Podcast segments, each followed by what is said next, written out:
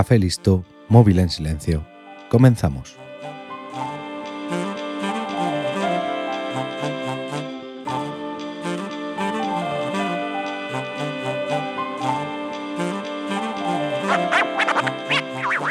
El cine es considerado como el séptimo arte, y desde su invención siempre ha habido gente que ha intentado expresarse, mostrar su mirada sobre algo o intentar conmover al espectador. La película de la que te voy a hablar hoy también intentó provocar algo a los espectadores. Quería concienciar a la población del problema de la caza furtiva. Pero como observarás según vayan pasando los minutos de este episodio, no es que no lograra su idea de concienciar a los espectadores, sino que se convirtió en el rodaje más peligroso y accidentado de la historia. Hoy en 15 minutos voy a contarte la historia de Roar. Hay muchas películas que debido a hechos ocurridos durante el rodaje o después del estreno se han convertido en obras de culto pasando por alto la calidad del producto. Ya sabes que somos muy morbosos y que a todos se nos escapa una miradita cuando pasamos al lado de un accidente. Esta película no sé si aún ha llegado a la categoría de culto, pero lo que sí tengo claro es que debido a la cantidad de accidentes durante el rodaje debería estar en lo alto de este tipo de películas, aunque en su estreno no tuvo éxito ni de crítica ni de público, y pronto fue enterrada en el olvido.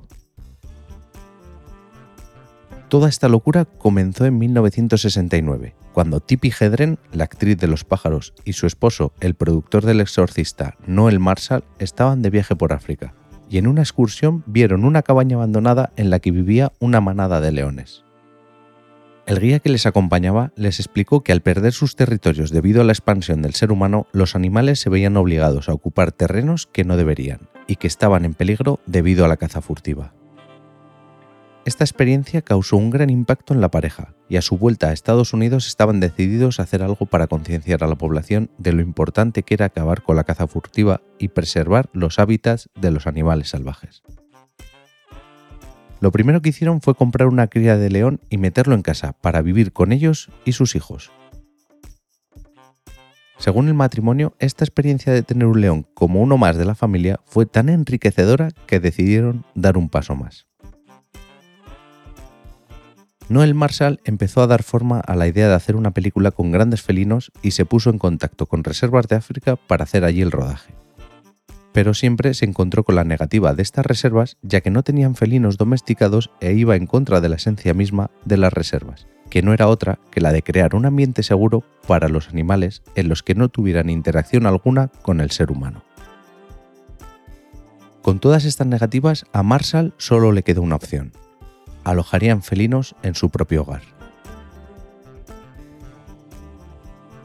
El matrimonio empezó a comprar cachorros de león a circos y zoológicos de todo el país y a meterlos en su casa de Sherman Oaks. Pero claro, tener a este tipo de animales en una casa era una locura bastante grande y fueron denunciados. Las autoridades les ordenaron que retiraran los animales de la propiedad. Y es que imagina que vives en un barrio residencial de cierto nivel y tienes unos vecinos que de repente empiezan a meter más y más animales capaces de arrancarte la cabeza de un zarpazo. La solución que encontraron fue comprar un rancho en Soledad Canyon y contratar a personal para que les crearan un plató donde filmar la película y también una casa de dos plantas de arquitectura africana donde vivirían con todos estos animales. La idea del productor era rodar la película en poco más de tres meses, pero la grabación duró cinco años y el presupuesto previsto de 3 millones de dólares se fue hasta los 17. Es normal que el presupuesto se disparara, ya que en el rancho al inicio del rodaje había 71 leones, 26 tigres, un tigón, que es un híbrido entre tigre y león, 10 pumas, 2 jaguares, 4 leopardos y 2 elefantes, además de diversas aves. Pero es que al final de esta aventura se dice que el matrimonio tenía unos 150 grandes felinos. Y todos estos animales comen y mucho. Además tuvieron que contratar a varios adiestradores y cuidadores para que los animales estuvieran un poco domesticados y así poder trabajar con ellos. Pero, ¿cuál era el argumento de la película? Pues en esta historia, Noel Marshall, que era productor, director, guionista y actor protagonista, era un zoólogo que viajaba a África para hacer un estudio de la vida salvaje y horrorizado por el trato que el ser humano daba a los animales, decide hacer un santuario. Más tarde, su mujer y sus tres hijos deciden ir a visitarle, pero por cosas del guion, él no está en el aeropuerto cuando llegan y deciden ir en autobús hasta la casa. Cuando llegan se encuentran una casa atestada de leones, pero la idea es que todos vivan felices en el mismo hogar. La irrupción de dos cazadores furtivos que quieren acabar con los leones hace que el león malo de la película, que ponía en riesgo la tranquilidad de la manada, acabe con ellos, vengando así la muerte de sus congéneres y siendo así aceptado por los demás. Una idea bastante loca y sin mucho sentido. Para el rodaje de esta película, Noel Marshall pensó que no podía recurrir a gente externa, ya que los animales habían vivido con él y su familia durante años así que recurrió a ellos. El papel de la esposa lo interpretaría Tippi Hedren y en el papel de los hijos estarían los hijos de Noel, John y Jerry Marshall, que eran fruto de un matrimonio anterior, y Melanie Griffith, que era la hija de Tippi Hedren, también fruto de un matrimonio anterior. Ya estaba todo en marcha. Tenían la localización, actores y actrices y muchísimos animales demasiado peligrosos. ¿Qué podía salir mal? Pues todo. Para que te hagas una idea, antes de comenzar a contarte los percances que ocurrieron durante el rodaje, te diré que el eslogan que utilizó la productora en el estreno de la película fue Ningún animal ha sido dañado durante el rodaje, pero sí 70 miembros del equipo. 70 personas heridas en un rodaje son muchas personas. No todos estos heridos fueron de la misma gravedad, pero está claro que si rodar con un animal adiestrado tiene que ser difícil, imagina hacerlo con más de 100 animales que pueden matarte de un solo golpe. El rodaje ya empezó con muy mal pie, por decirlo de una manera suave, y es que a los pocos días de empezar, un león le arrancó la cabellera al director de fotografía Jan de Bond, al cual tuvieron que dar 220 puntos de sutura en la cabeza. El ayudante de dirección, Doron Cowper, fue atacado mientras preparaba una escena. Sus movimientos provocaron que un león llamado Togar se abalanzara sobre él y le mordiera en la garganta, le intentara arrancar una oreja y con las garras le provocase heridas en el pecho y el muslo. Cowper tuvo que ser operado en una intervención que duró casi cinco horas. Estos ataques y otros menos graves hicieron que muchos de los trabajadores abandonasen esta locura de película, pero esto no hizo que Marshall terminara con el proyecto, y también sufrió en sus propias carnes los ataques de los felinos. El primer ataque que sufrió Marshall fue mientras dos leones peleaban. Él se metió en medio para separarlos y acabó con la mano herida, pero esto no le detuvo y siguió rodando la escena. Los médicos temieron que perdiera el brazo por la infección, pero lo salvaron cualquiera hubiera cerrado el chiringuito y a otra cosa, pero si algo he de reconocerle a Marshall es su perseverancia. Otro león le causó heridas en la pierna al sentir curiosidad por su maquillaje. Yo pienso que sí que tuvo que ser simple curiosidad, porque si un león de más de 100 kilos quiere comerte una pierna, no creo que tenga muchas dificultades para arrancártela de cuajo. Pero los ataques hacia Marshall no acabaron ahí. Al fin y al cabo, era el protagonista, ¿no? El ataque más fuerte que sufrió fue cuando le atacaron en la cara y el pecho, y tuvo que ser hospitalizado. Ya en el hospital le descubrieron que tenía una intoxicación sanguínea causada por los ataques, que fueron más de 15. Tardó varios años en recuperarse de la infección. La familia de Marshall tampoco se iba a librar de las carantoñas de los felinos. A John le mordieron en la cabeza y le tuvieron que dar 56 puntos de sutura. Y a su hermano Jerry, un león enjaulado le mordió en el muslo, y estuvo un mes ingresado para curar las heridas del ataque.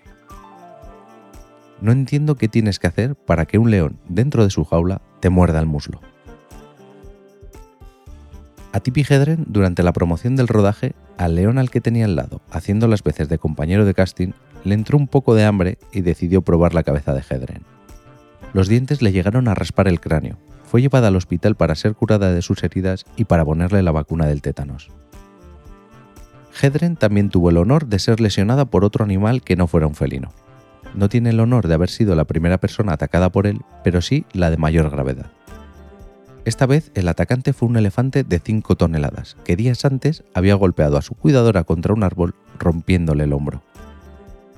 Según contó la propia Hedren, ella estaba a lomos de Tembo, así es como se llamaba el elefante, cuando éste notó que se caía e intentó sujetarla con la trompa. El caso es que Hedren cayó al suelo al ser golpeada por la trompa del elefante, que después le pisó la pierna. El parte médico de este accidente se saldó con una mano rota y un tobillo roto además de flebitis y gangrena. Y aún así, Tipi Hedren dijo que Tembo no tuvo la culpa.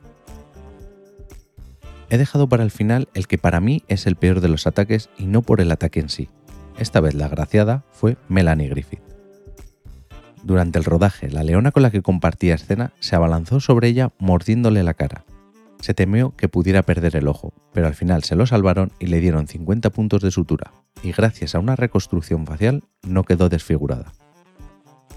Pero cuando te he dicho que era el peor ataque no es por el número de puntos en sí, sino porque pese a ser atacada y pedir auxilio no se paró de rodar hasta que se obtuvo la escena deseada.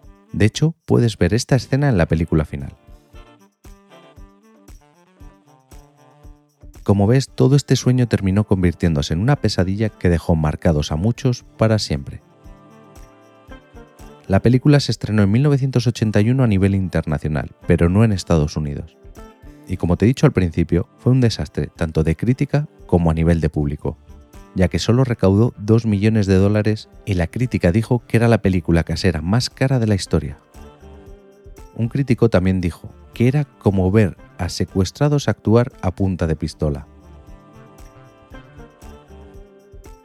La película fue rescatada y se estrenó en Estados Unidos en 2015. Años después de su estreno y con Marshall ya muerto, Hedren, que se divorció de él en 1983 porque quién iba a seguir casada con semejante loco, escribió un libro hablando sobre el rodaje y la experiencia de vivir con grandes felinos. Lo que vino a decir es que la idea fue errónea, que quiénes eran ellos para poner en peligro la vida de tanta gente. Y es que no se puede sacar de un animal salvaje su lado salvaje, y la más mínima caricia puede acabar contigo. Aún así, Hedren siguió con el rancho convirtiéndolo en un santuario para concienciar del problema que es tener animales exóticos como mascotas. Ya ves que no es buena idea meter en tu casa algo que puede matarte con una sola caricia. En las notas del programa te dejo un enlace al post del episodio donde encontrarás la película completa. De verdad, te recomiendo que la veas solo por el hecho de comprobar que toda esta locura que acabo de contarte es cierta. Después de verla, solo puedo pensar en cómo fue posible que nadie muriera en ese rodaje. Y como lo prometido es deuda, en menos de 15 minutos te he entretenido o lo he intentado. Puedes encontrarme en todas las redes sociales como arroba arcachofas. Espero tus comentarios y valoraciones en iVoox, Apple Podcast y Spotify. Y recuerda que este podcast pertenece a Fantasy Factory, donde también encontrarás otros podcasts que pueden entretenerte. Un saludo y hasta la semana que viene.